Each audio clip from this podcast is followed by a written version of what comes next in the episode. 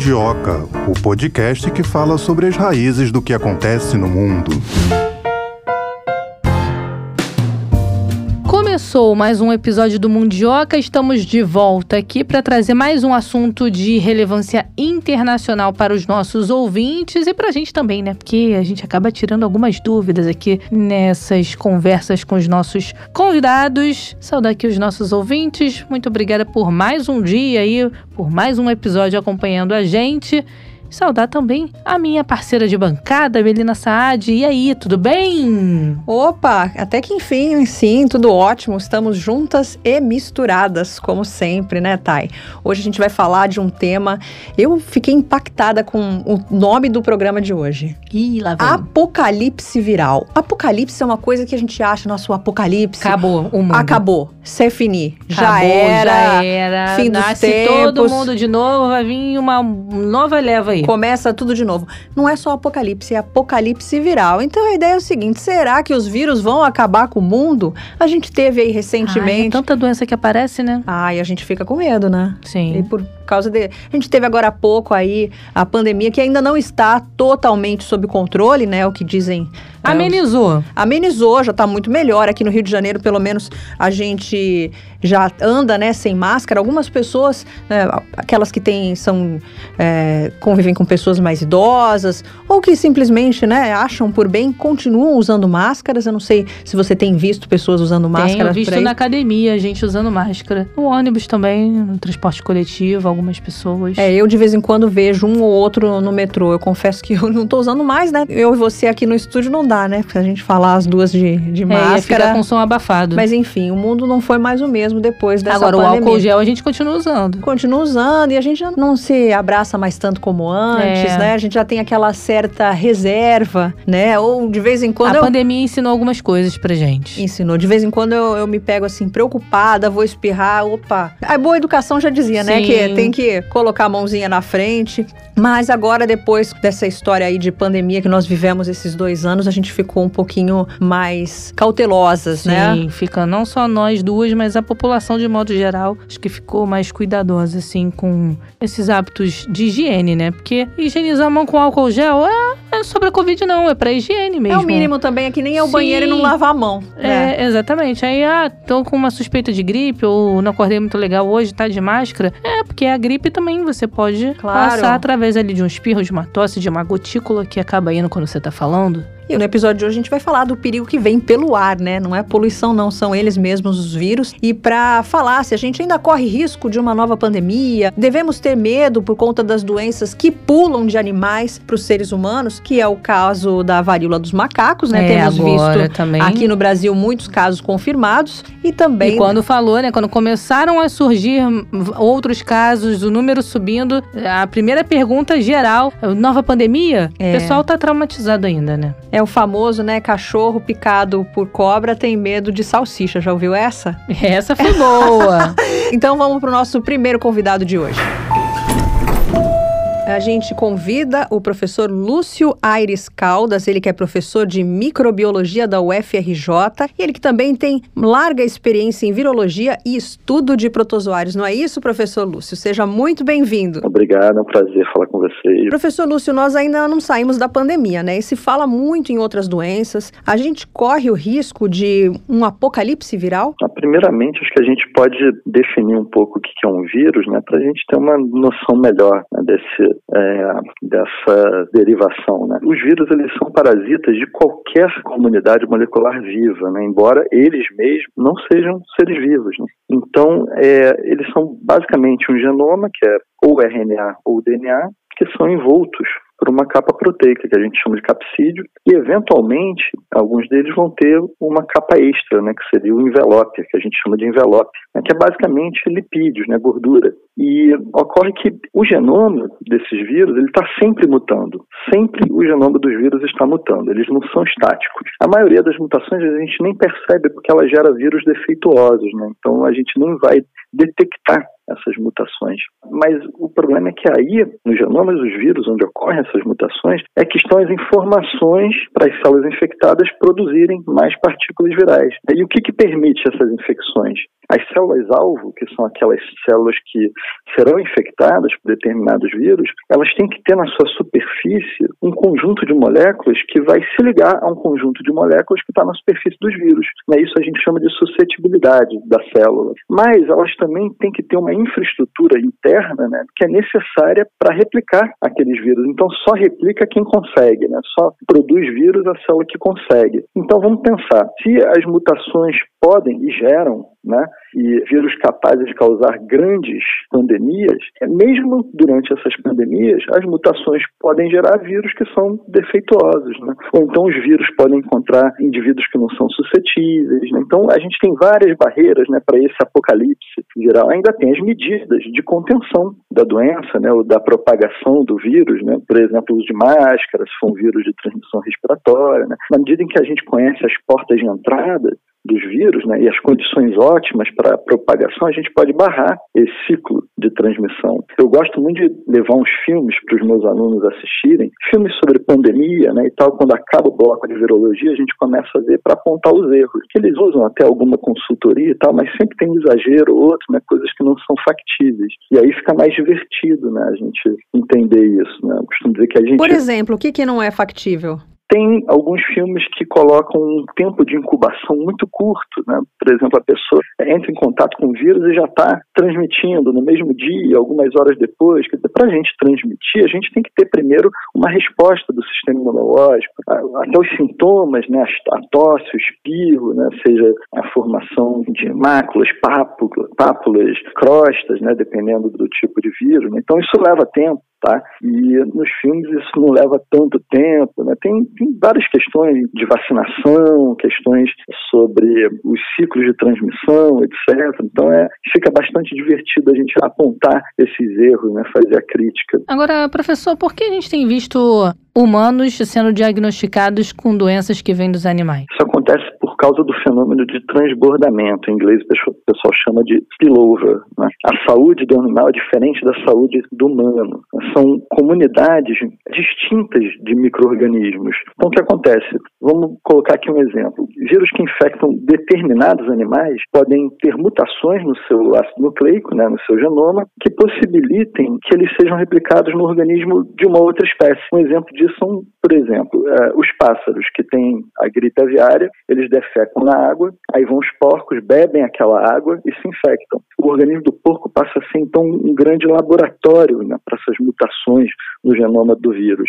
E os humanos que trabalham no manejo dos porcos podem se contaminar com esses vírus. Né? E aí a gente tem uma gripe que primeiro veio das aves, depois passou pelos porcos e aí veio para a gente. Né? Normalmente em locais não, não apenas onde você tem a concentração desses animais para venda, mas também locais onde você cria esses animais para se alimentar mesmo. São casos de populações mais pobres né, e tal. Então não é apenas o, a questão dos humanos invadindo o espaço dos animais. Né? A gente também tem essa convivência né, em lugares mais pobres. Por exemplo, a gente pode exemplificar com as nossas relações de produção, né? nosso modo de produção, nossa economia. Pense, por exemplo, não só na criação de animais, mas também na comercialização, por exemplo, de volumes colossais de terras né, para o agronegócio, né, onde você vai consumindo aquela área toda que antes era habitada por outras espécies e tal. O guano, por exemplo, que é retirado, o guano é excremento de morcego, etc., e, e alguns roedores em cavernas, né, que são o guano que é retirado dali para fertilizar plantações. Né. A pessoa, quando entra nessas cavernas, ela está entrando em contato com fungos que a gente não pode não conhecer, bactérias, vírus, está né, pisando numa crosta de sedimentos, né, restos de fluidos e excrementos de outros animais, e aí isso levanta né, com, com movimento e aí respira. Né, o que, que tem ali, né, que tipo de microorganismo a pessoa está ali respirando e levando para outros locais. Né. Pra terem uma ideia, as criações de animais selvagens na China em 2017 era um negócio de aproximadamente 70 bilhões de dólares, uma cifra exorbitante. E olha só, no contexto de uma epidemia de febre suína africana, por exemplo, na, na China em 2019, os porcos eram a principal base proteica do cardápio chinês. E aí o que, que aconteceu? Eles tiveram que ser sacrificados né, por conta dessa epidemia de febre suína africana e abriram caminho então para um outro tipo de alimentação nos bairros proletários, operários e tal. Então, tem até um trabalho que foi realizado antes da pandemia, que um grupo de pesquisadores estava procurando é, nos mercados da província lá de Wuhan, a causa para uma febre que apresentava trombocitopenia e era causada por um arbovírus. O arbovírus é aquele tipo de vírus que, que tem um ciclo alternado entre artrópodes e vertebrados. Por exemplo, dengue é um arbovírus, zika é um arbovírus, chikungunya é um arbovírus. Mas nesse caso o vetor era um carrapato. Então eles foram vistoriar, né, foram observar alguns mercados da província de Wuhan. E o cenário né, era de animais empilhados. Né? E imaginem só, animais empilhados, um em cima do outro, com medo, estressados, secretando saliva, urina, um em cima do outro. Né? Aquilo vira também um laboratório para mistura de vírus, né? troca de micro-organismos. Imaginem é, guaxinins, civetas, né? todos esses aí que terminam em fazendas para venda, e tem outra coisa, né? A limpeza desses galpões, como é que são feitos? Isso não é só na China, né? A gente vê qualquer país. Né? A limpeza dos galpões, normalmente, algumas vezes por dia, com aquelas mangueiras de, de incêndio, né? De alta pressão, isso levanta tudo que tem de sedimento, né? Poeira depositada no solo, tudo, tudo isso se torna aerosol e é respirado, né? Tudo que é fluido, pelo de animal, escama de animal, pele dos animais, né? E sem contar que, para a gente citar o, o exemplo da, da Covid-19, a gente lembra que na Ásia nem todo mundo tem refrigerador. Então se compra animal recém-abatido nos mercados, né? o que também é um cuidado com o que você está comprando, né? porque a pessoa vê, ó, esse animal aqui ele está em boas condições de saúde, né, e tal. Não é né, só uma questão de, enfim, e também a gente não pode esquecer aquelas grandes rodovias que ligam reservas de minérios né, e óleo do interior dos países, né, aqui no Brasil também até os portos marítimos. Isso, essas estradas passam por florestas que são densas, né, tem o um contrabando de material da vida selvagem, aquelas vias secundárias. Né. Então, o modo de produção, as relações econômicas né, já dão um aval, já criam as condições para o surgimento dessas, dessas grandes epidemias né, e graves epidemias. Você falou do consumo de animais, de animais estarem em situações é, inadequadas. Aquela história que surgiu durante a pandemia de que o vírus da Covid teria vindo de um do consumo de morcegos crus, então ela poderia ter acontecido? Não, porque na China ninguém ninguém come morcego, né? Quem comia morcego era aquele aquele roqueiro Oz Osbourne, né?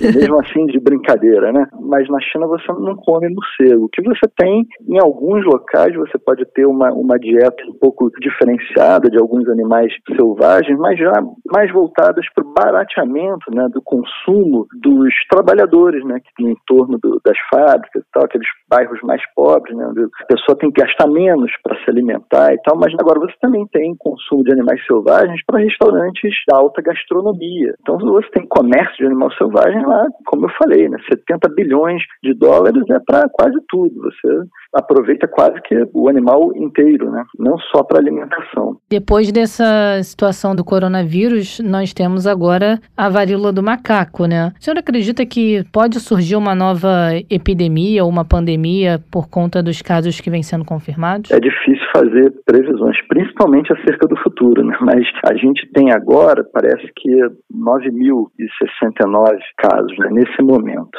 no mundo. A gente chama de varíola dos macacos, mas na verdade não é dos macacos, né? É, normalmente a gente usa nomes que invocam o conhecimento de coisas coisas conhecidas, né? às vezes como metáforas, né? mas para facilitar o entendimento. Isso, infelizmente, tem atrapalhado mais do que ajudado. Não estou falando só do fato de que, por exemplo, sei lá, a estrela do mar não é uma estrela, a formiga operária ela não trabalha, a abelha rainha não é uma monarca, a gripe espanhola não era espanhola, os vírus gigantes continuam bem pequenos, né? mas as metáforas usadas, né? principalmente na imunologia, com célula natural killer, nascida para matar, memória imunológica, estratégia e tal, elas atrapalham mais mais do que ajudam. Né? O monkeypox, esse vírus, ele foi descoberto em 1958, né? embora ele foi detectado pela primeira vez né, em, em 58 e ele foi originalmente associado aos macacos porque ele foi identificado numa colônia de macacos que eram usados para pesquisa na Dinamarca. Mas o surgimento dele está estimado em 3.500 anos.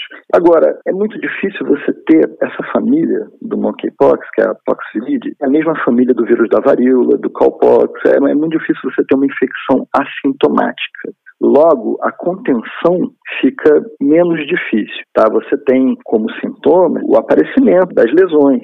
A transmissão normalmente é por gotículas, que a gente chama de droplets, né? gotículas grandes, que são espalhadas com tosse, espirro, contato de, com as lesões e tal, roupa de cama também, mas o tempo de incubação é de 6 a, a 13 dias. A pessoa vai apresentar febre, máculas, pápulas, vesículas, depois elas vão virar pústulas, depois então é, você consegue identificar. Não é como a infecção pelo coronavírus que você tem um tempo ali maior sem os sintomas. Né? Você já está transmitindo, mas não está ainda com os sintomas. Então seria mais difícil o surgimento de uma pandemia por monkeypox, mas a gente tem que acompanhar aí de lupa, né? A gente está vendo que está crescendo é, cada vez mais o, o número de infectados. Agora a gente tem também a aplicação de vacinas que já começou em alguns países.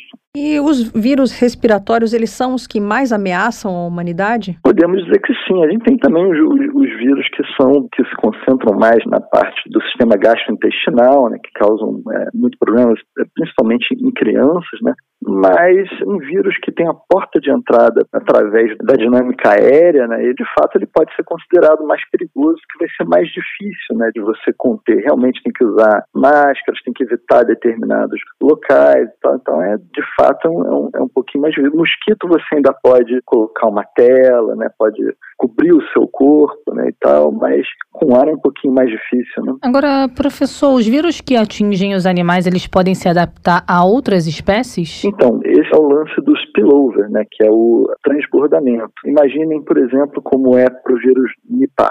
Você tem o morcego que está infectado, ele come lá uma frutinha, a frutinha cai. Onde a frutinha caiu tem uma criação de alguns animais. Às vezes os animais se alimentam daquela frutinha e tal. Então o vírus que estava lá nas glândulas salivares, por exemplo, do morcego, é, foi para essa frutinha, os animais se alimentaram dessa fruta e aí alguns vírus ali vão conseguir infectar algumas células dessa nova espécie. A grande maioria não, mas eventualmente alguns podem, porque todos eles estão mutando o tempo todo. Que, que é essa mutação? A mutação, inclusive, não é no vírus, né? no genoma do vírus. E quando você tem essas mudanças no ácido nucleico né, dos vírus, isso pode incidentalmente proporcionar que um vírus que só infectava um determinado animal passe a infectar uma outra espécie de animal. Tá? Isso não é também muito difícil de acontecer, né? aliás, acontece com frequência, mesmo que a taxa de mutação do vírus seja pequena. Né? Quanto mais hospedeiros você tem, maior a probabilidade do vírus sofrer uma mutação no seu ácido nucleico. Né? Então, esse é o fenômeno de transbordamento quando organismo de uma determinada espécie vira um laboratório para mutações no ácido nucleico desse vírus e os permita, a partir de então, infectar outras células que antes não tinham aquele conjunto de moléculas na sua superfície que encaixava direitinho no conjunto de moléculas na superfície do vírus. Ou seja, o vírus, por conta lá da mutação no genoma, houve uma mudança na conformação daquele conjunto de proteínas que fica na superfície dele, que vai agora, de agora em diante, encaixar direitinho no conjunto de proteínas que fica na superfície das células de outra espécie. E aí você tem a infecção bem sucedida nessa outra espécie. E se nós humanos não somos essa espécie, mas estamos em contato direto com essa espécie, seja no manejo para venda ou qualquer outra situação, a gente pode também ser infectado e, quem sabe, dar certo da liga, né? Esse conjunto de moléculas na superfície dele da liga com o conjunto de moléculas na superfície das células de algum tecido nosso. Dá para a gente dizer, grosso modo, que a saúde dos animais, do ambiente e do ser humano são uma coisa só? Não, são bem diferentes, né? Por isso que a gente não deve ficar, por exemplo, beijando animais, né? Ficar deixando que eles fiquem com o focinho muito perto das nossas mucosas. Então, eles têm uma microbiota, né? um conjunto de micro-organismos residentes no, no, organismo deles que é distinto. Não pode nem do, beijar do, animal do de estimação? É um beijinho? Não é recomendável, né? Não é recomendável. Só complementando isso aí, por que, que não é recomendável? Até se você for ver, até dentro desse assunto do, do monkeypox mesmo, a gente teve um surto né, de monkeypox em, se não me engano, quando foi em 2017, talvez, acho que foi em 2017, não, em 2003. Em 2003, uma importação de roedores da África para o Texas. Era um cão da pradaria e tal, foi para um pet shop, né? E aí enfim, foi para uma pet shop dentro do Texas e também para outros estados. O resultado foram 47 casos, se não me engano, adultos e crianças, né? É por conta disso, né? Desse contato direto com, com esses pets, né? Que viraram animais de estimação, né, animais exóticos de, de estimação. Eu ia perguntar, professor, para finalizar aqui da minha parte, se a disseminação desses vírus se tem relação com a degradação do meio ambiente. Também tem, não apenas a degradação, né, mas o, o avanço das forças produtivas, né, vamos dizer assim, na medida em que você adentra áreas de mata que contém micro-organismos que são até então desconhecidos para nós. Né? A gente está entrando em contato direto com esses micro-organismos e não os conhece. Né? Então, é uma porta de entrada para surtos também. Né? Agora, falando um pouco sobre as bactérias, né? falando do uso inadequado dos antibióticos, isso também é uma ameaça? Perfeitamente. Assim, quando a gente faz uso de antibióticos, a gente está selecionando bactérias resistentes, ou seja, uma determinada população vai ser destruída, mas outra parte da população que tem resistência, né, já, ela vai se proliferar. E isso a gente acaba passando para outras pessoas também que têm contato mais estreito conosco, né, a partir, por exemplo, do beijo, né, aquela transmissão horizontal de genes, né, que é um grande é, motor da evolução, né, evolução entendida no seu sentido rigoroso, que é a mudança da taxa genética de uma população de geração para geração. Então você tem isso acontecendo em larga escala no mundo microscópico. A gente toma, a gente está sempre selecionando. Então, a ideia é a gente reduzir o máximo possível o uso de antibióticos, principalmente quando é para virose, né? Porque não vai fazer absolutamente, não vai dar nenhuma contribuição para o fim de uma infecção viral. No entanto, a gente viu isso acontecendo à torta e direito no, durante o ápice da epidemia do coronavírus. Lúcio, o que, que, explica o fato de algumas pessoas não terem pegado Covid, mesmo assim sendo de uma família que todo mundo pegou, estando em contato com outras pessoas? tem diversos fatores, né? dentre eles o fator genético mesmo da pessoa. A condição imunológica ela é muito importante, né? porque a maioria dessas variantes que a gente observa surgindo aí, elas são escapes imunológicos, né? ou seja, o vírus ele sofreu uma determinada mutação no seu código genético que possibilitou escapar daquela resposta específica imunológica. Então, uma população do vírus vai estar sendo aniquilada e a outra que conseguiu escapar não, porque ela é um pouquinho diferente. Além disso, você tem também fatores como a carga viral, é, o quanto que ela está se protegendo, enfim, pelo menos esses três aí são fundamentais. E essa família do coronavírus, antes da pandemia, ela já era conhecida? Sim, a família do coronavírus é coronaviride. Né? Então a gente tem aproximadamente quatro coronavírus circulantes que causam um resfriado comum. Além desses aí, a gente teve mais dois que foram muito conhecidos nas últimas décadas que causaram grandes surtos, né? causaram epidemia, como por exemplo o SARS-CoV-1. O SARS-CoV-1 foi em 2002, 2003, depois a gente teve o MERS, é a síndrome respiratória do Oriente Médio, que, cujo hospedeiro era o camelo, então foi um spillover do Camelo. Esse foi 10 anos depois, ali em 2012, 2013, se não me engano. E agora, olha só, quase 10 anos depois, a gente teve o, o SARS-CoV-2. Né? Então tem, acontece muito desses ciclos se repetirem né, durante determinado tempo, né? como acontece muito para a gripe também. Né? À toa que, de tempos em tempos, a gente tem uma grande epidemia de gripe. Não estou falando da, dessas sazonais né, que o CDC vai monitorando nos hemisférios, né, quais as variantes que estão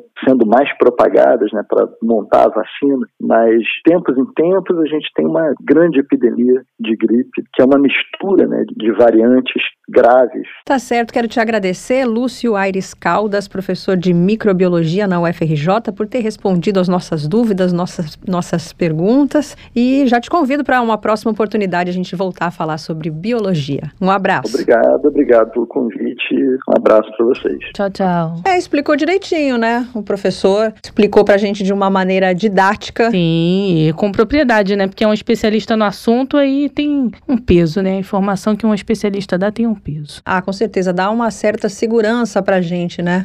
Ouvir o especialista. Eu tava lembrando aqui, você tá vendo que eu tô com essa cara de paisagem, porque eu tô lembrando daquele surto que teve de febre amarela. Foi febre amarela. É por isso que eu fiz essa cara de paisagem que eu tô aqui pensando. Foi febre amarela ou não foi? Mas lembra que até alguns é, macacos, micos estavam aparecendo mortos por conta dessa coisa que é uhum. acreditava. Ignorância das pessoas. É, né? pois é. Eu lembrei desse episódio e me veio à cabeça durante esse bate-papo. Você tomou vacina para febre amarela? Tomei. Porque pouco depois dessa onda de febre amarela, eu viajei E o país para onde eu fui tinha que ter o comprovante da vacinação. Passei pelo Panamá e tinha que ter. Ah, Aí eu, também tomei por causa disso, quando eu fui eu- a Cuba. Aí eu tomei a vacina. Pena que ela dura só 10 anos, 10 né? anos. Tem que renovar daqui a Tem que pouquinho. renovar. E a sua vacina de Covid tá em dia? Com certeza. A minha também. Já tomei o último reforço aí. Eu tô, ó, mais que reforçada. E por falar em reforço, vamos pedir um reforço, né? Vamos chamar o nosso segundo entrevistado de hoje para continuar falando sobre o possível apocalipse viral. Será? Vamos começar nosso bate-papo aqui com o professor Maulori Curié Cabral, professor de virologia da UFRJ. Seja muito bem-vindo, professor, aqui ao Mundioca. Tudo bem com o senhor? Tudo bem. Professor, gostaria de começar perguntando sobre a peste negra, que acabou com dois terços da população da Europa. Na época não tinha vacina. Como é que a Europa se livrou dessa doença? Muito simples. A única coisa que você tem que levar em consideração é que no começo, quando a peste negra ah, começou a graçar na Europa, a morte nas cidades era na torno de dois terços da população. Mas, à medida que as populações iam sobrevivendo àquele quadro de doença, a população começou a ficar mais resistente. Por quê? Os que eram susceptíveis morriam e os que eram resistentes sobreviviam. E essa sobrevivência dos resistentes fez com que esses resistentes passassem a ser a população predominante entre os seres humanos daquela região. Todas as doenças de caráter epidêmico ou que fazem a população, na verdade, são os fenômenos de seleção natural da espécie. Ou seja, a infecção funciona como uma barreira seletiva, deixa sobreviver os resistentes e elimina os susceptíveis. E o que leva essas doenças a desaparecerem? A população susceptível vai desaparecendo gradualmente. A proporção de indivíduos resistentes da população tende a crescer gradualmente a cada geração. Entendi, é o que o senhor falou, por seleção natural, né? por seleção natural. Todas as doenças infecciosas, quer seja de origem microbiana ou de origem viral, são responsáveis pela seleção natural da espécie, particularmente dos seres humanos. Agora eu vou inverter a pergunta. E como é que essas doenças elas aparecem? Por exemplo, a peste negra tem uma origem muito simples. No período que se instalou, é, ocorreu um, um período de estiagem muito grande na Europa. E com a estiagem faltava grãos, as pessoas plantavam menos. E à medida que plantavam menos, obviamente que as pessoas não tinham comida. E aí começaram a comer o que era disponível. E foram comendo os animais domésticos, comeram o cachorro, comeram o gato, e aí os ratos prevaleceram. E os ratos prevalecendo traziam a bactéria da peste. E a bactéria da peste estava na pulga do rato. A pulga do rato picava as pessoas, as pessoas ficavam doentes, e depois essa doença passava a ser disseminada. Mas, pasme, mesmo naquela época, no primórdio das civilizações, então, as coisas aconteciam assim: as pessoas que eram susceptíveis àquela doença morriam. As pessoas que conseguiam sobreviver não pegavam a doença de novo. Era um princípio de vacinar com a doença. Pronto. E aí, o mais novo que a gente tem é a Covid-19, vinda provavelmente um animal de morcego, ou de camelo, de algum roedor, ou marsupial, e esses, esses animais silvestres já estão submetidos a uma pressão seletiva muito mais rígida do que nós seres humanos. Porque no ambiente silvestre não é permitido ficar doente. Quem ficar desatento, lerdo, o predador acaba com ele. Nós ainda podemos ficar doente e se recuperar. O animal silvestre não tem esse direito. Então, as infecções nos animais silvestres tendem a ser sem sintomas. E quando a gente, por algum motivo, se aproveita desses animais ou entra em contato com eles, pode vir a sofrer essa infecção. E essa infecção chegando nos seres humanos, fácil, disseminação fácil de transporte, ganha o mundo e passa a ser pandêmico. O exemplo mais clássico é a Covid-19. A gente pode dizer que mais da metade das doenças infecciosas humanas vem dos animais, professor? A mais da metade, nós convivemos com ela, mas tem algumas que são de natureza muito humanoide. Mas você não pode esquecer que nos primórdios da espécie humana, nós convivimos como seres animais naturais, ou seja, até antes do domínio da cultura de usar o fogo como proteção, enquanto os seres humanos não tinham domínio do fogo, eles viviam como primata não humano, viviam como primatas. comia tudo cru, não tinha ferramenta, e aí foi, foi evoluindo, a inteligência foi se instalando, e essa inteligência fez a diferenciação. Mas, como fisiologia do corpo, nós continuamos pura e genuinamente animal. Professor, o senhor falou da peste negra, que as pessoas comiam carne de gato, carne de cachorro. A história é mais ou menos assim, não tinha comida. Uhum. Na região da Europa não tinha comida, porque teve uma estiagem muito grande, não podia plantar nada. Plantava, mas não colhia. Então foi ficando escasseando a comida e a medida que a escasseando a comida, a hora que acabaram com os gatos, os ratos apareceram, porque os ratos saíam do campo e vinha mais a proximidade das casas. Não tinha gato mais, os gatos, os ratos fizeram a festa. E aí a doença veio da pulga, né? E a doença veio transmitida pela pulga. E o rato tinha infecção, mas não ficava doente. Por quê? Eu te falei, os animais silvestres com infecções não pode adoecer. Eles não podem se dar o luxo de ficar doentes, né? Não, porque se ficar doente, quadro infeccioso leva a uma desatenção, a perda de vitalidade, e essa desatenção e perda de vitalidade deixa o animal à mercê do predador. Pronto. Então não sobrevive animal doente na floresta. Pronto, é assim que funciona. É uma regra simples. É simples de entender. O que eu ia perguntar para o senhor é o seguinte: agora temos comida, não precisamos comer animais domésticos, mas muita gente tem animais domésticos e tem uma relação. Coloca o bichinho para dormir Como na. A gente não come animais domésticos, moça. Minha avó criava galinha, criava porco, cabrito. Eu não como animais domésticos, então. É, mas assim, a pergunta que eu ia fazer para o senhor é o seguinte: tem muita gente que coloca o animal doméstico para dormir na cama, come junto com os animais, dá um beijinho no animal. Isso aí traz algum problema para a nossa saúde? Não, conviver com ele já faz parte da nossa natureza animal. Esses animais que você está sentindo, esses pets de estimação, eles estão vacinados, lavados, saboados, desinfetados. São animais que passam por um controle de veterinário muito bom. Então, esses animais, eles têm uma característica que eles são muito bem tratados e acompanhados por equipes de veterinário. Tá certo. Já que o senhor falou que a sua avó tinha uma galinha, tinha porco. É, minha avó criava galinha, porco, cabrito, coelho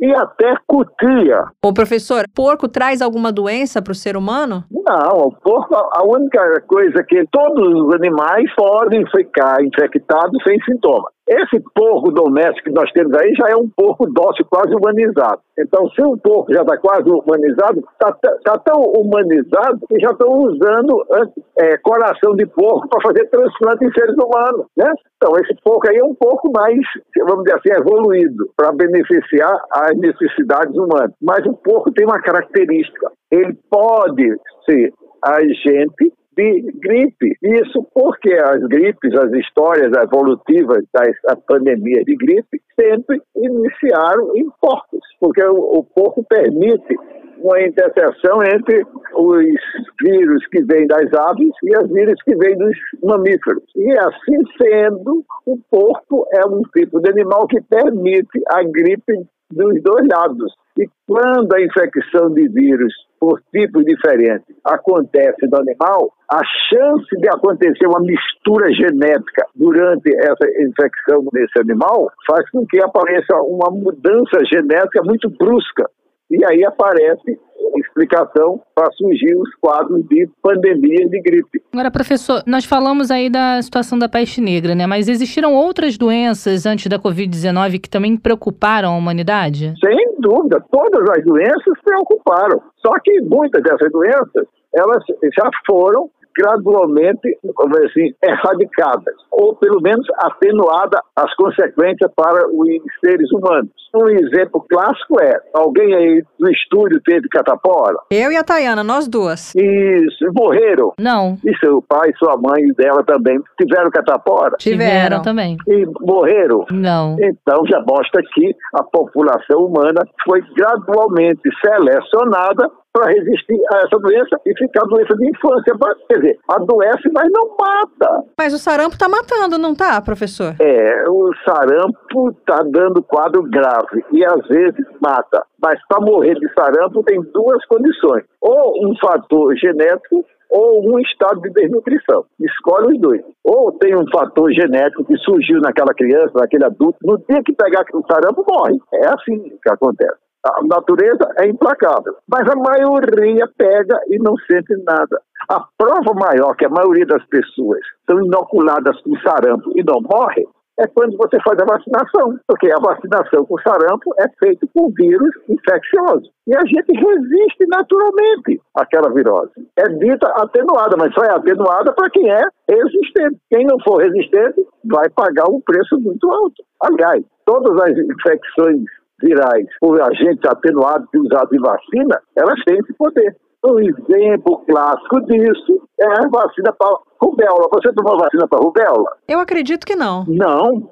Você está casada, teve filhos? A Tayana teve. Eu tive. E quando tá, tá, foi engravidar, fez o teste para rubéola ou tomou vacina para rubéola antes? Sim, sim. Tá vendo? Porque se tiver grávida, não pode tomar vacina para rubéola. Porque a vacina da rubéola é com vírus infeccioso de patogenicidade atenuada. Atenuada para quem? Para quem é resistente. Mas se chegar no feto, o feto vai sofrer infecção. Então as viroses estão na natureza fazendo uma seleção implacável. E pasmem, as viroses têm sempre um caráter pandêmico. Atua em mais de vários países. Professor, e a Covid, o senhor diria que está sob controle? Agora sim, porque agora a gente tem um tipo de variante que muta com muita frequência mas está restrita à infecção do trato respiratório. Como está restrita ao trato respiratório, as pessoas não morrem. Além do mais, também tem um outro fator. E muitas das pessoas que eram para morrer já morreram. Então está faltando poucos para completar a limpeza genética. E ainda falando sobre a pessoa ficar resistente, né? Até eu contar que a Tayana teve Covid enquanto estava grávida. Ela está resistente à Covid? O filho dela ficou resistente à Covid? Ficou resistente? Muito provavelmente. Muito provavelmente não posso dizer o filho dela porque eu não sei se houve a transmissão congênita. Mas eu posso dizer o seguinte, que ela é uma pessoa resistente. Qualquer pessoa que passou pela Covid e não morreu é resistente. E vai passar essa genética para a próxima geração. É assim que funciona. Agora, depois da Covid, a doença que está em alta aí nos noticiários é a varíola do macaco. O senhor acredita que ela pode se espalhar como a Covid se espalhou? Na forma de transmissão é um pouquinho mais complicada, porque ela precisa ser induzida por contato direto da pele da pessoa contaminada com a pele da outra pessoa sã, né?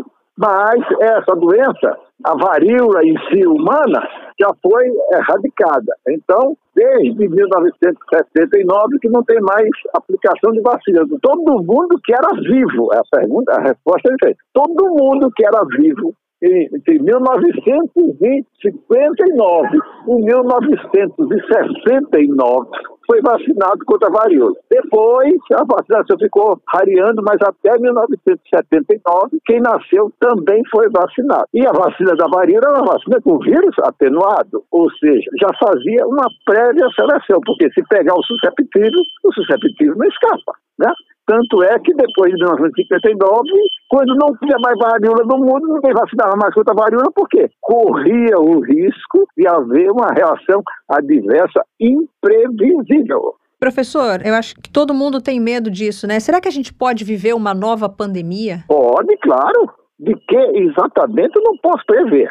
Mas as pandemias pelas viroses respiratórias são mais fáceis de acontecer. Não é uma nova gripe, uma nova Covid, porque não, não sei se você sabe, a infecção por SARS, teve a SARS em 2003, depois teve a em 2012, ou seja, nove anos depois, e depois em 2019, sete anos depois.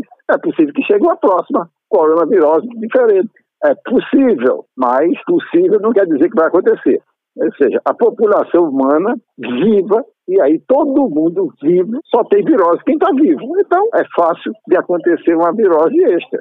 A varíola do macaco é preciso um, um contágio muito íntimo. Tanto é que os casos de varíola de macaco que estão ocorrendo de forma intensiva da expansão da quantidade de casos são praticamente de homens que fazem sexo com homens. É. Homens que fazem sexo com homens? É, essa, essa é as notas técnicas que aparecem por aí. A maioria dos casos tem vindo dessa origem, está sendo registrado a partir desse fato. Entendi. Eu ia perguntar para o senhor se era possível pegar varíola dos macacos assim num aperto de mão, num abraço. Sim, desde que a pessoa esteja contaminada e esteja com o vesículo aberto, e essa vesícula aberta encostando, pode ser que faça o efeito ficar mais propício de contaminação, como a fome de qualquer, quer dizer. Se tiver um vírus ali em cima e alguém se contaminar, a chance é grande. Agora, desenvolver a doença é que é restrito. Ou seja, você pode ter contato com a pessoa e não desenvolver a doença, né? O que o senhor estava explicando, pode ser Exatamente. resistente.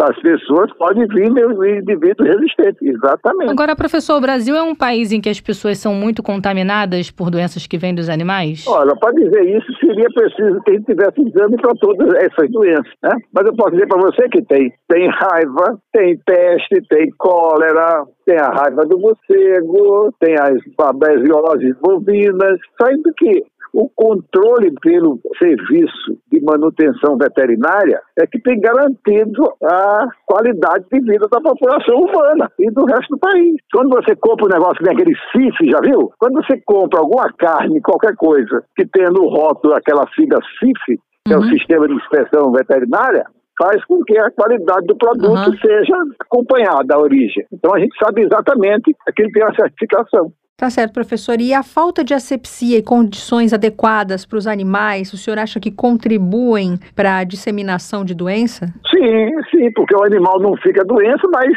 se você junta um bocado de porcaria do lugar, você não sabe o que está colocando lá. Aí atrai ratos, atrai barata, atrai percevejo, atrai é, mosquitos, e todo esse conjunto de coisas facilita a disseminação de doenças. E talvez a doença mais clássica de coisa seja as mordidas de escorpiões em áreas que mantêm o lixo sem muito controle e, basicamente, doenças transmitidas pelo mosquito da espécie Aedes aegypti. A dengue, a zika, a chikungunya. E tem algum país onde essas doenças elas são mais frequentes? Onde não tiver a limpeza urbana atuante e onde não tiver o serviço de atendimento de água permanente, sempre vai haver a necessidade das pessoas acumularem água, já proibida a produção dos mosquitos. Assim como se a coleta de lixo não for feita de forma racional, o ambiente urbano é propício, sim, a doença. Mas o bom é que a maioria da população, mesmo diante dessas doenças tão graves, pelo menos 90% deles já são resistentes naturalmente. Ou seja, se pegar a doença, não fica doente. Essa é a, a grande coisa que as pessoas têm que se convencer. Os nossos antepassados já pagaram um tributo muito alto. Quem era susceptível morreu. Sobraram os resistentes. E esses resistentes constituíram as gerações seguintes. Nós somos descendentes de indivíduos resistentes. Por isso, passando pela Covid, ó, não chegou nem a meio por cento. Meio por cento da população não morreu ainda com Covid brasileira, população brasileira. Só vai chegar a meio por cento quando nós chegamos a 1 bilhão e 100 mil. Então, meu jovem, ainda falta um bocado para chegar a meio por cento da população. Isso significa que 99,5% da população está resistente. Pode até pegar, mas não morre. E teve gente que nem pegou também, né? Eu fui Não, uma, pegou, não peguei. Pode ter pego sem sintomas. E isso é 90% das pessoas acontece isso. É isso que as pessoas têm que se convencer. Medo de doença infecciosa é somente resultante do- das ações de pânico que são divulgadas. Pânico, as pessoas divulgam pânico. Não há razão para isso. Porque, como eu te falei, a virose é implacável. Se o indivíduo for susceptível, no dia que pegar, morre. Não tem jeito. Então não há motivo para as pessoas ficarem alarmadas, nem com Covid, nem nada. nem com Covid, nem nada. As viroses já existiam num passado muito remoto, quando nós éramos seres primitivos. Tá certo, a gente conversou agora com o professor Maulori Curié Cabral, professor de Virologia da UFRJ. Obrigada, professor, por esclarecer De nossas nada, dúvidas. Espero que, espero que depois dessas aí os ouvintes fiquem conscientes que pânico é para quê? Não, não, tem- não existe isso. Precisa de esclarecimento. E para esclarecimento procure um virologista. Pronto. Com certeza, a informação é sempre importante. Pelo menos, segundo os dados da Organização Mundial da Saúde, dois terços de todas as doenças infecciosas que acometem os seres humanos são de patologia viral. E se você quiser ver isso da prática, vai para uma mãe que tem um filho recém-nascido e que vai gradualmente e leva para o pediatra. E quando chega lá, a carga é um só. É uma virose, é uma virose, é uma virose, é uma virose. A maioria das vezes. Uhum. Pergunta para sua amiga que já teve filho como é que foi. Teve a virose, mas não morreu. Esse que é o segredo. Ainda bem, né? Ainda morre- bem. E, que- e quem não morre é o resistente. Pronto. É assim que a gente verifica. Que bom, somos resistentes, então é com essa que a Somos gente termina. um abraço, professor. Tchau, tchau. Tchau. Obrigado, Tchau, tchau. E aí, Thay, depois do episódio de hoje, você tá com mais medo ou menos medo? Ah, deu uma tranquilizada. Confessar pra você que deu uma tranquilizada. É aquela história, né? Parece que tem um um período, né? Passaram-se alguns anos, surge uma outra doença que vira um surto, pode ser que vire uma pandemia ou não. A da Covid foi a primeira pandemia que eu vivi. Espero que a primeira e a e última. a única, né? Mas antigamente tiveram outros episódios, até quando no, no ápice, né? No, no pico da pandemia, houve comparação, né? Com o episódio da gripe espanhola, teve também a comparação, que foi algumas pessoas que viveram lá naquela época do surto de gripe espanhola. Viveram agora a segunda pandemia. Será que vamos viver uma segunda pandemia? Também falamos da peste negra, né? Falamos também. Aliás, na época da pandemia, eu reli um livro, um livro muito bom, se o ouvinte quiser uma indicação, A Peste, de um autor francês, nigeriano francês, Albert Camus, que ele fala de um médico tratando das pessoas na época da peste. É muito interessante. Eu li durante a pandemia porque, assim, os medos que a gente teve durante a pandemia e os relatados ali por esse personagem no livro foram muito parecidos. É, a gente fica na expectativa de não viver a segunda pandemia, não, porque já foi. Muda tudo, né? Já mudou muita coisa e foi triste, foi dolorido. Ah, não, foi só- triste. Eu não perdi ninguém próximo, não perdi nenhum ente querido, graças a Deus, mas teve gente que perdeu. Essa é uma dor que é mais complicada ainda de você cuidar, de amenizar, do que a dor de você ficar lá isolado. Eu que engravidei durante a pandemia, não pude fazer aquela coisa que, ai, tô grávida, quero sair pela rua exibindo o barrigão. Não, tive que me cuidar mais ainda, ficando mais isolada. Foi difícil ficar longe da família. Fiquei três meses sem ver minha mãe e minha avó. Quando a gente se reencontrou, foi uma choradeira só. Então a gente espera que isso não aconteça de novo. Né? É, a gente espera que né, a gente não viva isso de novo, mas também a gente tem que se prevenir sem paranoias, né? Se cuidar, mas sem pânico. Sem pânico. E a pandemia que a gente viveu foi do dia para noite também, né? Foi diagnosticado o primeiro caso, acredito que em dezembro de 2019, aqui no Brasil. Em março já estávamos em É. lockdown. Em março começou a fecha tudo. Eu lembro que a última vez que eu vi minha mãe foi no dia 1 de março. Aí, poucos dias depois, teve o decreto, fecha tudo, se isola. Aí, fiquei três meses sem ver minha mãe e minha avó. Foi uma coisa louca, porque a gente andava pelas ruas, parecia filme do arrebatamento. Parecia, é. Parecia cidades fantasmas, não tinha ninguém na rua. Foi bem Foi um período bem difícil. E aquela medo do pessoal de faltar comida, gente, aquela correria para supermercado para fazer estoque de comida. Até parece que a gente tá falando faz bastante tempo e não faz, né? Não faz. Que coisa. É. Ai, olha que loucura. Ainda bem que acabou.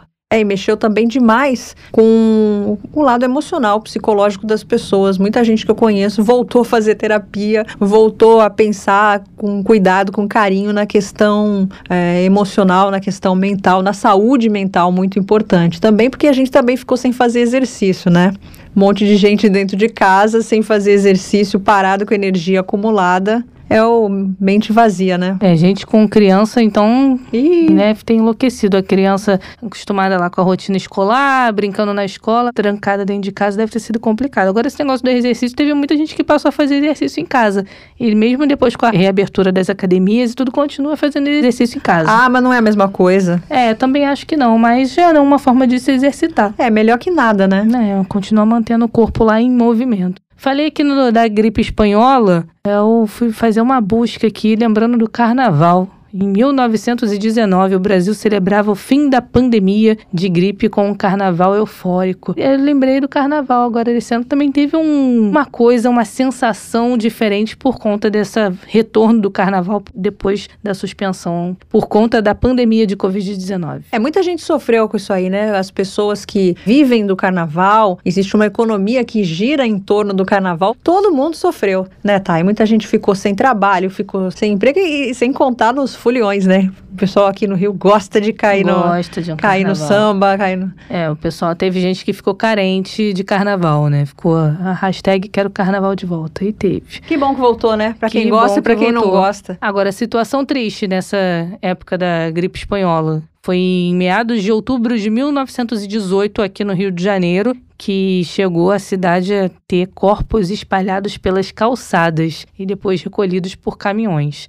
Tensa também a situação. Aqui a gente viveu essa coisa de cidade fantasma. Imagina chegar na rua ver corpos espalhados pelo chão. Ah, é muito impressionante, muito impactante, né? É, e naquela época, o Rio de Janeiro, além de ponto turístico, era a capital federal e foi uma das cidades mais afetadas pela pandemia de gripe espanhola. Na velocidade com que a gripe chegou, naquela época, ela foi embora. Tanto que em 1919 ela já tinha ido embora. Aqui, agora, né, recentemente, com a Covid-19, para mais de dois anos. É, mas pelo menos não temos visto notícias de mortes como a gente viu em 2020, 2021, que era uma coisa Absurda. desesperadora. É, cada dia o número de mortes subindo de forma enlouquecida, né? Absurdamente, é, dava um medo, um pavor. Eu lembro quando minha família pegou a Covid, foi todo mundo da família. Mas Minha foi mãe antes da, da vacina? Foi antes da vacina, acho que foi antes, agora eu não me lembro. Mas eu lembro assim, a minha mãe foi a primeira diagnosticada e depois a minha mãe mora com a minha avó. As duas são grupo de risco, porque minha mãe é diabética, minha avó é idosa e também hipertensa. Aí foi fazer o exame, positivou também. E gerou aquele pânico na família por conta das duas. Um no dia seguinte, minha madrinha, que é minha tia também, testou positivo. O marido dela, meu tio, testou positivo também. A única que se livrou foi a minha outra tia. Aí a minha tia, essa que não testou positivo, o que, que ela fazia? Fazia comida em casa, ia em cada casa, deixava na porta de casa a comida para todo mundo. Ah, Uma fofa, né? muito fofinha. Uma fofa. Mas todo mundo, graças a Deus, passou pela Covid sem sequelas. É, é difícil, né? Eu conheço gente que perdeu o olfato. Te Não falar voltou. que eu sinto uma dor na perna Sequela? Eu não sei se é sequela da Covid, mas eu nunca sentia esse negócio de dor na perna. Às vezes eu não faço nada. Faz em casa normal, hum, sem fazer faxina, sem fazer esforço. Eu sinto uma dor como se eu tivesse andado o dia inteiro, se tivesse corrido, sei lá, 50 quilômetros. Depois que eu tive Covid, que isso aconteceu, porque eu não era de sentir dor na perna, não. Será que é uma sequela? Será? É pouco se sabe, né? Pouco também se sobre- sabe. Bom, chega de falar de doença, né? Vamos falar de bizarrice agora. Vamos. Mundo Bizarro. No Mundo Bizarro de hoje, a gente vai contar a história de um médico espanhol que tentou ir ao banco e não conseguiu, sabe por quê? Ele estava com a doença de Parkinson, então as mãos dele ficavam trêmulas. O médico aposentado Carlos San Juan, de 78 anos, passou a ter dificuldade na hora de sacar dinheiro nos caixas eletrônicos da Espanha. E para piorar a situação dele, que já era ruim, né, com as mãos trêmulas ali, tinha uma certa dificuldade, o banco ainda reduziu o horário de funcionamento presencial e foi categórico. A única maneira de falar com o funcionário era marcando um horário por um aplicativo que o espanhol também achava muito complicado. Ah, não, só complicando a vida dele, né? Só Porque complicando. realmente nem todo mundo consegue ele ter facilidade para manusear um aplicativo. Precisa do dinheiro quando você vai ao caixa eletrônico, precisa do dinheiro com urgência. Você não vai agendar para tirar o dinheiro. Pois é, não faz o menor sentido. E às vezes até a gente que não tem Parkinson tem dificuldade. Tem dificuldade, sim. Pra colocar o dedo ali pra ler a biometria, muitas vezes eu coloco o dedo quando fiquei sem o meu cartão e não conseguia porque o equipamento não lia, enfim. Olha o que ele falou. Me disseram que eu poderia mudar de banco se não gostasse. Olha que desaforo. Olha só. E foi o que ele disse ao jornal, em depoimento ao jornal New York Times. E o relacionamento com o cliente? Zero, né? Que esse banco tem. Zero, é, nem adianta falar, né? Eu costumo falar, quando me- eu vou mudar de banco, a outra loja vai adorar, e eles não estão nem aí, é, não né? estão nem aí. Bom, insatisfeito com a situação, Carlos criou uma petição online chamada Soy Maior no Idiota. Eu sou velho, mas não idiota, exigindo que os bancos espanhóis e outras instituições atendessem a todos os cidadãos, principalmente os idosos e pessoas em situação de vulnerabilidade social diante das transformações tecnológicas. Tem outra coisa também, às vezes a pessoa um pouco mais velha já não consegue né, acompanhar tanto e, e com o banco, né, mexeu com o dinheiro da gente é É, aí não mexe no bolso, não, que aí o negócio fica tenso. Foram mais de 600 mil assinaturas em dois meses até que o Ministério da Economia de Madrid firmou um acordo em que os bancos se comprometeram a oferecer melhores serviços aos clientes idosos, estendendo o horário de funcionamento das agências e dando prioridade no acesso e simplificando a interface dos aplicativos e sites, entre outras medidas. Foi tarde, né? É, aí vem, aí vem a resposta dele. Se o banco falou pra ele, ah, não gostou, muda de banco, aí veio ele, não gostou, muda de país, então. Muda de país. o Ministério é. da Economia se movimentou. Grosseria, né? Grosseria, não gostei. Em junho desse ano, o aposentado foi coroado com o prêmio Cidadão Europeu, que reconhece iniciativas que promovem a cidadania na Europa. Será que uma campanha dessas funciona aqui também? O que, que você acha? ah, hein? eu acho que funcionaria assim, porque idoso, principalmente, eu vejo pela minha avó, né? Tem muita dificuldade com o sistema aqui no Brasil, no Rio de Janeiro, principalmente, os bancos estão cada vez adotando esses sistemas mais tecnológicos. Tudo você resolve por aplicativo. Minha avó nem celular tem. Aí fica complicado. Aí ela sempre tem uma dificuldade lá de conseguir. Ah, tem que cadastrar a senha só no, no aplicativo. No caixa eletrônico ela já precisa de ajuda, no aplicativo pior ainda. É, sempre que eu vou aos bancos, eu vejo uma fila com várias pessoas idosas ali pedindo ajuda. Às É. vezes eu tô nessa fila também, porque também me engano com as E coisas. tem aquela coisa, o idoso prefere aquele contato com Claro. alguém ali, né? Dá até mais segurança, porque já pensou se ele erra alguma coisa, Sim. trava e aí precisa daquele dinheiro, precisa daquele recurso para pagar uma conta, ou mesmo, sei lá, para comprar o almoço, para fazer aquela comprinha de a casa. gente vê tanta coisa aí hoje em dia de gente invadindo o sistema de internet, clonando conta, clonando, fazendo pix sem a sua autorização, roubando dinheiro. O, o contato ali com o gerente, com o atendente do banco dá uma segurança maior, eu acho. É verdade, eles têm que tratar bem. Eu achei que- bom que isso aconteceu lá na Espanha e Pra que todos repensar o relacionamento do banco com o cliente. E que todos os bancos aderiram. Você vê que ele foi Sim, até premiado, né, como sim. cidadão. Eu acho que assim o idoso ele não tem que se sentir inferior, né, inferiorizado. Uhum. Muitas vezes ele acaba se sentindo por conta de uma certa dificuldade com a tecnologia. A gente também tem, né? E enfim, as outras pessoas têm que pensar que elas vão chegar lá também. E nem o, não só o idoso, né? Mas o banco tem que pensar em todos os clientes como uma pessoa importante, porque o cliente está depositando a confiança no banco em guardar o dinheiro dele. Então, é, tem que rever esse relacionamento aí, sim. Com certeza, mandar mudar de banco é muito desaforo, é muito né? desaforo. E esse foi o mundo bizarro de hoje. Chegando ao fim o episódio de hoje, deu para esclarecer sobre os vírus, sobre as doenças, falamos de outras pandemias. E Deu para ter uma boa aula de biologia, né? Você que estava com saudade das aulas. É, verdade. Pois é, tá. E essa é uma pauta que ela nunca se esgota, né? Porque quem poderia imaginar que a gente viveria uma pandemia, né? As doenças, elas vêm, a gente não sabe quando a gente pode viver uma nova pandemia. Então, esse assunto é sempre bom a gente debater, é sempre bom a gente ouvir a opinião de médicos, de especialistas, como esses nossos dois especialistas que nós convidamos hoje, que explicaram que é, muitas vezes não há motivo pra gente ficar alarmado desse jeito, né, Thay? É, não há motivo para pânico, mas que causa um susto, causa, né? Receber a notícia de que entramos numa pandemia, ainda mais para quem nunca tinha vivido essa situação, assusta. assusta. E muita gente acabou ficando traumatizada, né, com a situação da Covid, porque o vírus ele não atinge todo mundo da mesma maneira, né? Tem gente que ficou num estado mais grave e não quer passar de novo por essa situação, embora a maioria esteja vacinada e aí o vírus ele já não é tão agressivo dessa forma, né, Thay? É, já tomei até a quarta dose, segunda Opa. dose de reforço, já tô mais que reforçada. Mas eu conheço gente que pegou Covid mais de uma vez. Eu peguei uma vez só e basta. Tá bom, né? Venci a Covid, graças a Deus. O que mais me assustava na Covid foram as sequelas, né? Porque imagina você nunca mais recuperar o seu olfato, o O seu paladar. paladar. Eu que gosto de cozinhar, pra mim seria a morte. É, e eu escuto também muitos relatos de pessoas que sentem dores nas juntas e começaram a sentir depois da Covid. Depois que eu tive Covid, eu sinto dores nas pernas com muita facilidade. Não sei se é uma sequela. Pode ser, porque você ainda é nova, né? Se fosse um, po- um pouquinho, não muito mais velha, eu ia dizer que era a idade, É, mas não, não, às dá pra vezes brincar até assim. sem fazer esforço, eu sinto dores como se eu tivesse caminhado, corrido o dia inteiro. É muito doido. Muito doido, porque cada pessoa com quem eu converso, que já teve Covid, tem uma reação diferente, tem uma sequela diferente. Às vezes vezes, como você falou, uma dor que parece uma dor meio muscular, né? Eu já ouvi também de pessoas que ficaram com a circulação nas pernas mais comprometida. Eu já ouvi gente falar que depois da Covid tem uma dor de cabeça que não passa de jeito nenhum, virou uma situação meio crônica. Então, enfim, pouco se sabe, né, sobre.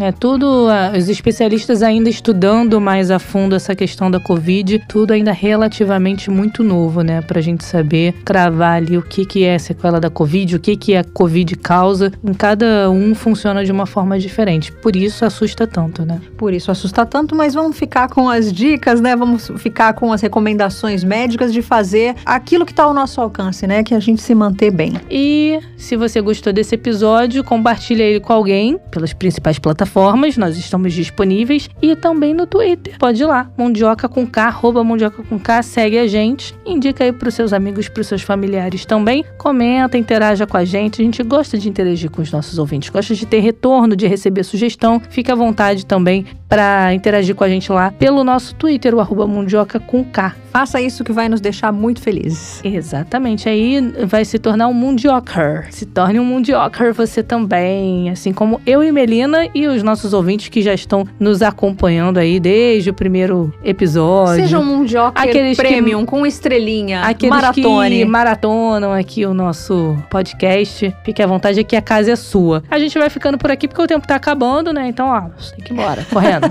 Mas eu não sei assobiar, ficou feio, Ela né? fez um, um gestinho assim de meter o pé, né? É, sai correndo. É uma coisa bem correndo. carioca Aí fazer tentei isso. fazer um assobio, mas não deu muito certo. não, não sou boa nisso. Vou testar pra quem sabe num próximo episódio É. fazer mais bonito. A gente vai ficando por aqui. Voltamos no próximo episódio. Tchau, tchau. Tchau, tchau. Mundioca, o podcast que fala sobre as raízes do que acontece no mundo.